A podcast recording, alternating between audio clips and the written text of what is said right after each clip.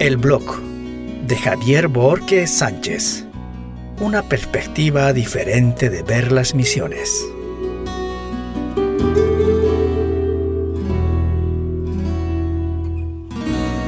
Segundo viaje reedición, parte 1. El primer viaje no fue como lo esperaba. Mucha reticencia por parte de mis amigos. Esta vez me costó mucho conectar con los líderes de la comunidad no dejamos muy en claro quién sería el contacto para trabajar. Por otro lado, mi colega tiene muchas ocupaciones y no puede ir siempre conmigo, en especial las fechas que necesito hacer mi segundo viaje. Trato de que este viaje sea lo más rápido posible.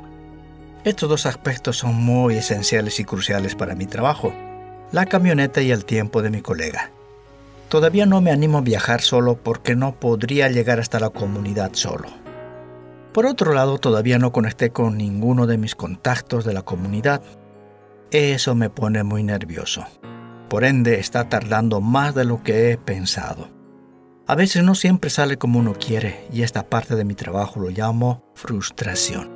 Pero debemos mirar objetivamente. A esta la llamo pequeñas trabas que hay en el camino y debemos aprender a lidiar y pasarlas. Con paciencia y amor.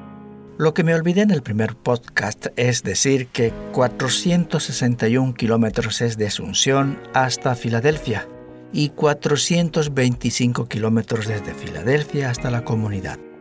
Y de vuelta son 850 kilómetros, más 840 kilómetros y de vuelta a Asunción, Filadelfia.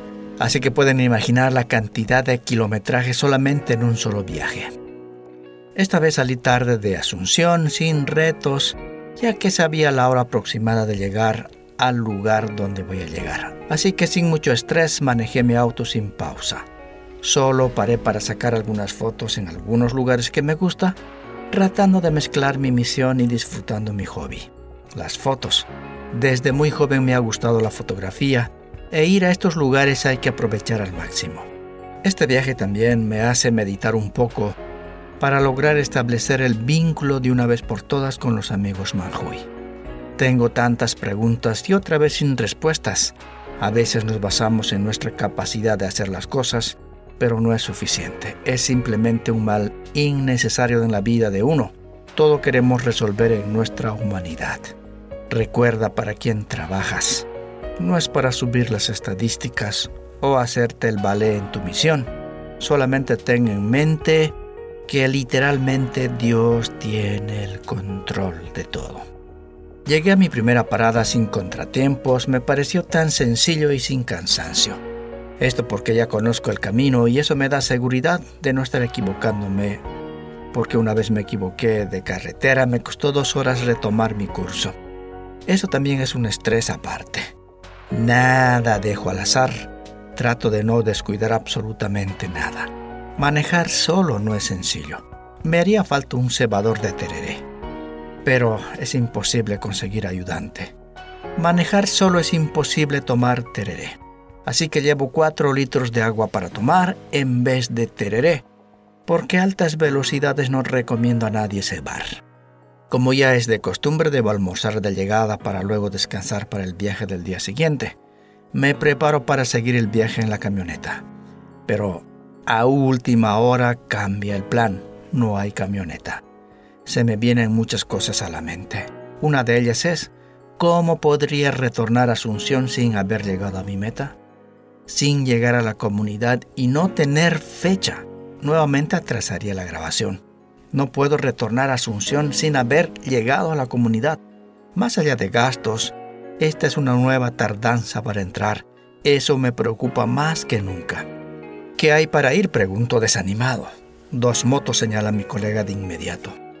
Son de cinco a seis horas de viaje solo de ida. No lo pensé más y le dije, vamos, porque no quiero terminar aquí el viaje. Necesito llegar a la comunidad. Haría lo imposible para definir fecha de grabación y le dije, vamos.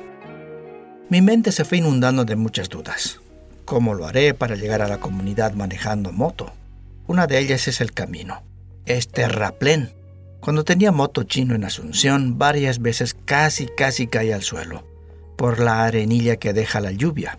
Si eso es así, ¿cuánto más será este camino para viajar?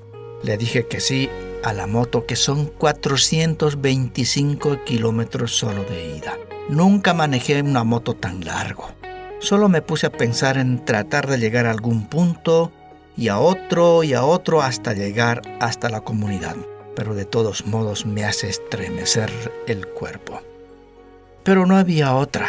Debería ir sí o sí son decisiones que marcaron mi vida para siempre.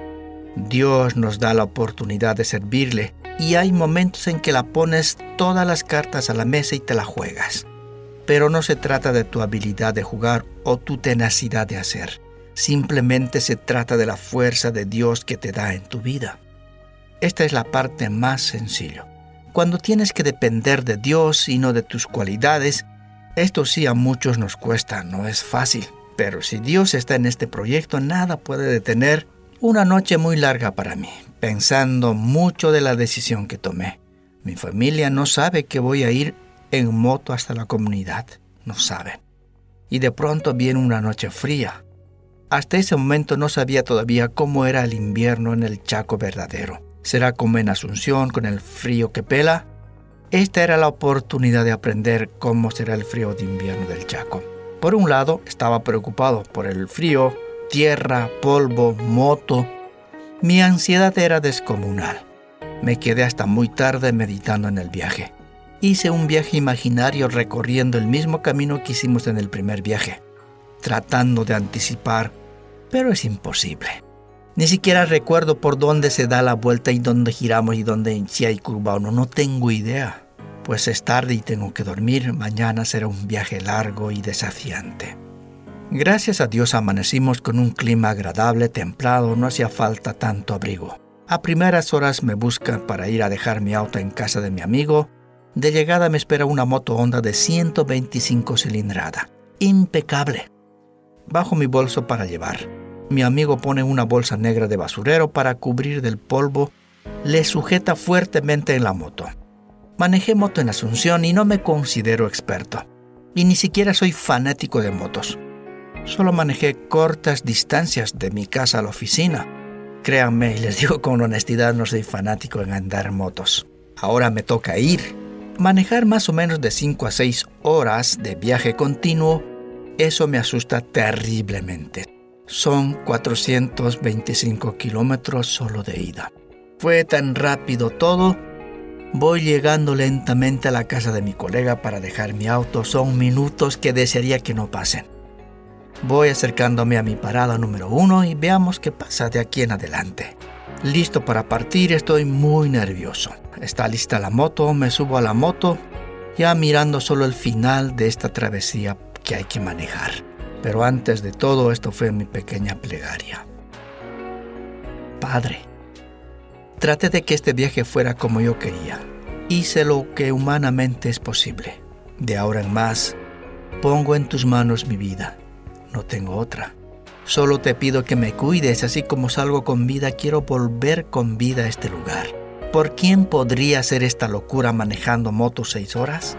Caminamos por ti y no es para mostrarnos a otros.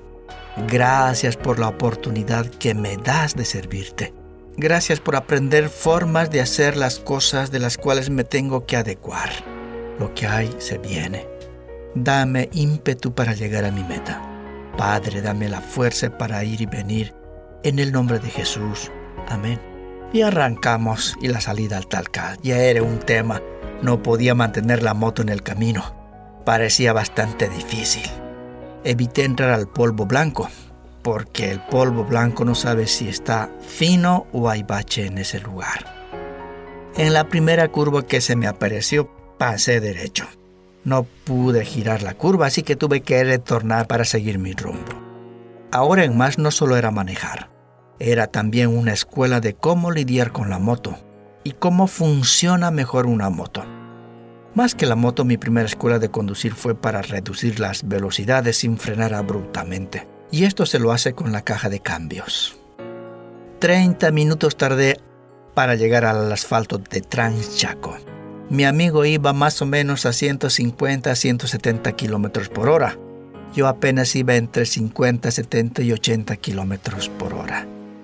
A duras penas llegué al asfalto y respiré un poco. Mi casco era chino, su visor estaba muy rayado y no se veía bien. Este tiempo fue suficiente para tener una idea clara de lo que me esperaba el viaje. Ya en el asfalto famoso Tranchaco, aquí se necesita usar sí o sí el casco con su visor porque el viento es fuerte. 70 kilómetros por hora, hasta Mariscal Estigarribia. Desafío descomunal. Iba manejando casi llegando a 90. Me dirán que es muy lento. Sí, pero para mí es muy veloz. En un momento de esos me pasó una camioneta a toda velocidad que me movió todo.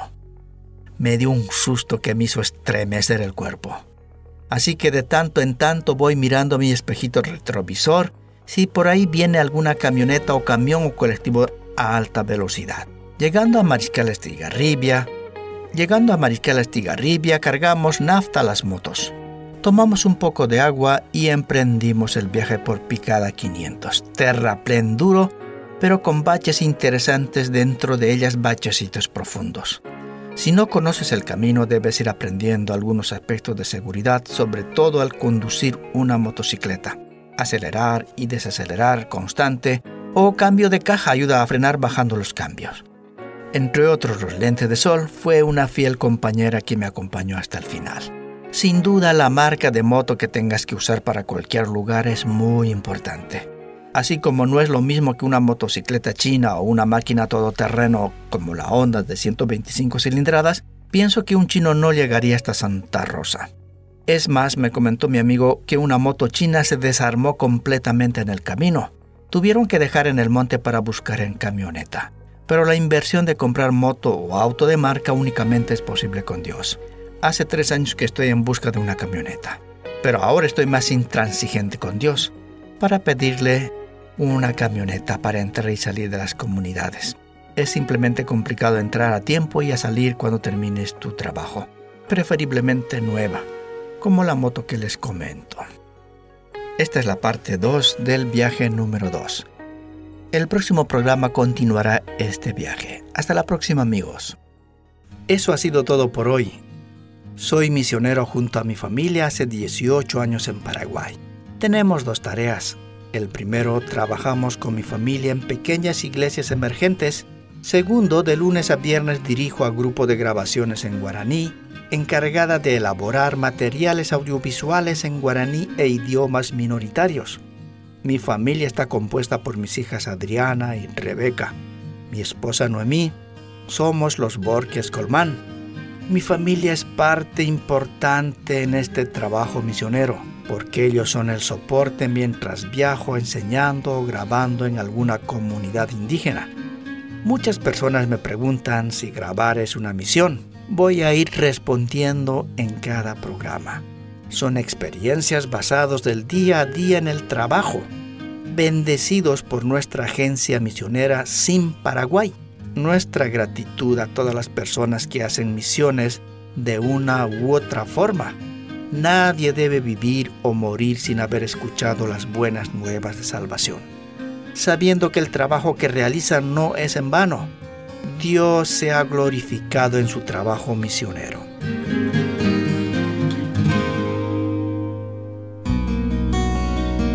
El blog de Javier Borges Sánchez es producido en los estudios de Grupo de Grabaciones en Guaraní. Escríbanos a el blog de xavibz.gmail.com o más 595-981-317-755.